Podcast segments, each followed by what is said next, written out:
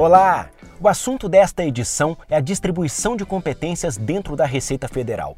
Especificamente, a concentração cada vez maior dessas competências nos cargos de delegados, inspetores, superintendentes e chefes de setor e divisão. Atribuições privativas dos auditores fiscais foram ano a ano ao longo das últimas três décadas sendo transferidas aos cargos de chefia. Qual o efeito dessa concentração na prática? É o que nós vamos entender agora. Eu sou Jesus Mosquera, jornalista do Sindifisco Nacional e recebo em nosso podcast o diretor de estudos técnicos do Sindifisco, Marcos London, que conduziu uma pesquisa aprofundada sobre a concentração de competências na Receita Federal e a necessidade de se estabelecer o processo inverso, a desconcentração das atividades privativas dos auditores fiscais. Marcos London, muito obrigado pela presença. Tudo bom, Jesus? Queria também cumprimentar nossos ouvintes e dizer que é uma satisfação grande estar aqui nesse podcast do Científico Nacional, falando sobre a desconcentração do poder decisório. Quanto tempo levou esse estudo e quais foram os números que vocês encontraram? Sabe, Jesus, a concentração do poder decisório é uma questão que sempre me incomodou. Depois de mais de quatro anos de estudos, com a ajuda de um grupo de auditores de todo o Brasil criado no âmbito do CDS, foram levantadas 868 competências privativas de auditores fiscais concentrados em cargos de chefia, mas o Sindifisco entende que apenas 55% delas devem ser desconcentradas. O restante deve permanecer com os chefes, seja porque se trata de edição de atos de caráter normativo, de decisão em recursos administrativos ou ainda de matérias de competência exclusiva de detentores de cargos de chefia. São cerca de 200 atos normativos que apresentam dispositivos concentradores de competências. 80% deles estão na alçada do secretário da Receita, 13% são do ministro da Economia, 3% do presidente da República e 4% do Congresso Nacional. Ou seja, 80% da concentração do poder decisório pode ser resolvida internamente na Receita Federal. Então, para que isso aconteça, basta que a cúpula da Receita se conscientize de que desconcentrar o poder decisório vai valorizar não apenas o cargo efetivo de auditor fiscal, mas a própria Receita Federal, que está cada vez mais desprestigiada. E quais são os problemas ocasionados no dia a dia dos auditores fiscais por essa crescente concentração de competências que vem desde 1990, né? De fato, Jesus, foi a partir da década de 90 que a concentração do poder decisório começou a crescer e se tornar um problema na Receita Federal. Só para você ter uma ideia, em 1990 eram só 13 competências concentradas em cargos de chefia. No 2000 já eram 104. Dez anos depois, esse número pulou para 360.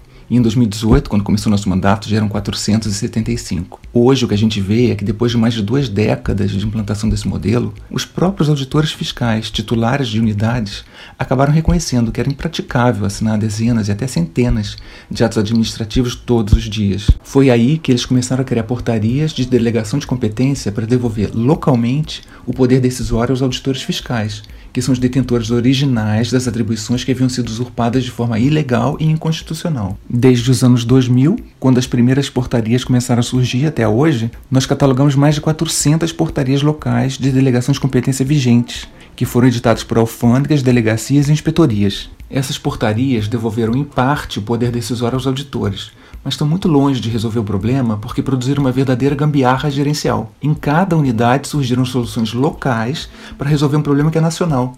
A consequência disso é a improvisação pontual, a ausência de padronização de procedimentos e a completa desorganização da instituição. Na ânsia de resolver problemas práticos do dia a dia, que foram impostos por uma cúpula descolada da realidade nas unidades locais da Receita, delegados e inspetoras desfizeram boa parte da concentração do poder decisório. Chegaram até a delegar competências que nem eram suas. Então, esses são alguns dos problemas criados por essa concentração de competências que não encontra paralelo nenhum outro órgão do Executivo Federal. Esse processo de concentração de competências, observado nos últimos 30 anos, se deu basicamente por meio de dispositivos infralegais, portarias e instruções normativas. São os instrumentos adequados para isso? Não, Jesus. Qualquer pessoa com conhecimentos mínimos de ciências jurídicas sabe que uma instrução normativa ou uma portaria não pode simplesmente alterar o que está disposto em lei.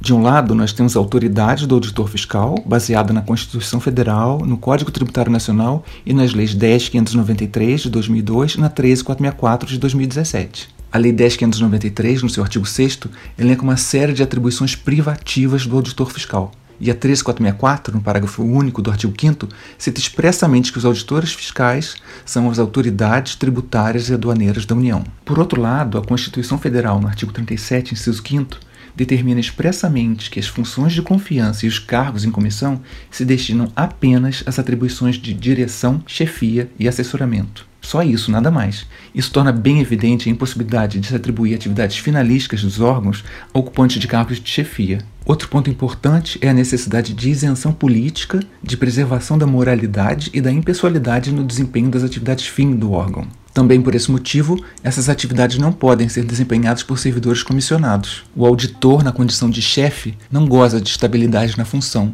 porque ela é de confiança e é demissível a qualquer momento, situação que não pode acontecer com a autoridade administrativa que se refere ao CTN, porque as atividades cujo exercício é privativo do auditor fiscal não podem ter caráter político e não podem estar condicionadas à instabilidade da função de confiança. O que é o projeto Consolidação? Jesus, esse projeto surgiu com as várias reclamações do presidente da República sobre o número excessivo de instruções normativas que existe na Receita. Na época, elas passavam de 1.700. Em novembro do ano passado, foi publicado pela Presidência da República o Decreto 10139, que trata da revisão e consolidação dos atos normativos inferiores a decreto em todos os órgãos do Executivo Federal, não só na Receita, que publicou no mês seguinte a Portaria RFB 2250, para revisar, revogar e consolidar atos normativos no âmbito da instituição. O prazo para terminar todo o processo é maio de 2021. Com isso, nós temos uma grande oportunidade para revisar todo o estoque normativo do órgão e acabar de vez com a concentração ilegal do poder decisório nos cargos de chefia. O passo inicial foi dado pela COSIT, que compilou todos os atos normativos vigentes na Receita e que vão ser agora revisados. No início de fevereiro, a COSIT entregou a cada subsecretaria, de acordo com suas competências, uma relação de normas para exame. Cabe agora a cada subsecretaria repartir com as coordenações e divisões o trabalho de revisão dessas normas. Nós já começamos a nos reunir com as coordenações para mostrar o estudo e as minutas com propostas de alteração de cada ato normativo que precisa ser modificado. A desconcentração está ocorrendo no ritmo ideal? Olha, Jesus, infelizmente não. Quando nós assumimos o mandato em janeiro de 2019, eram 475 competências concentradas em cargos de chefia. Hoje são 453. A gente sabia que todo esse cipoal de normas, que demorou mais de 20 anos para ser construído, não ia ser derrubado da noite para o dia, mas o processo podia ser mais rápido do que está acontecendo. Agora a gente está confiante com o projeto Consolidação, mas o que é uma grande oportunidade, ao mesmo tempo vai ser um grande desafio.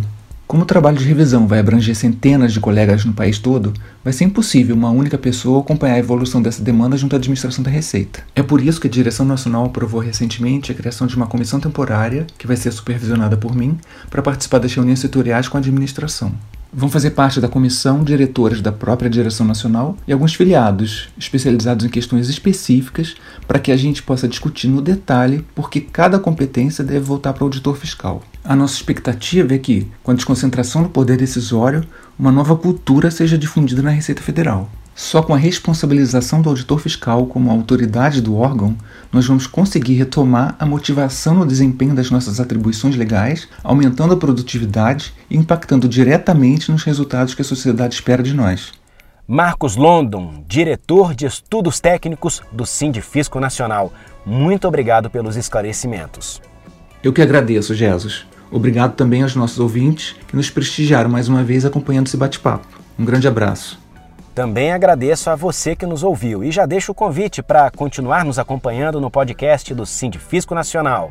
Até a próxima. Tchau!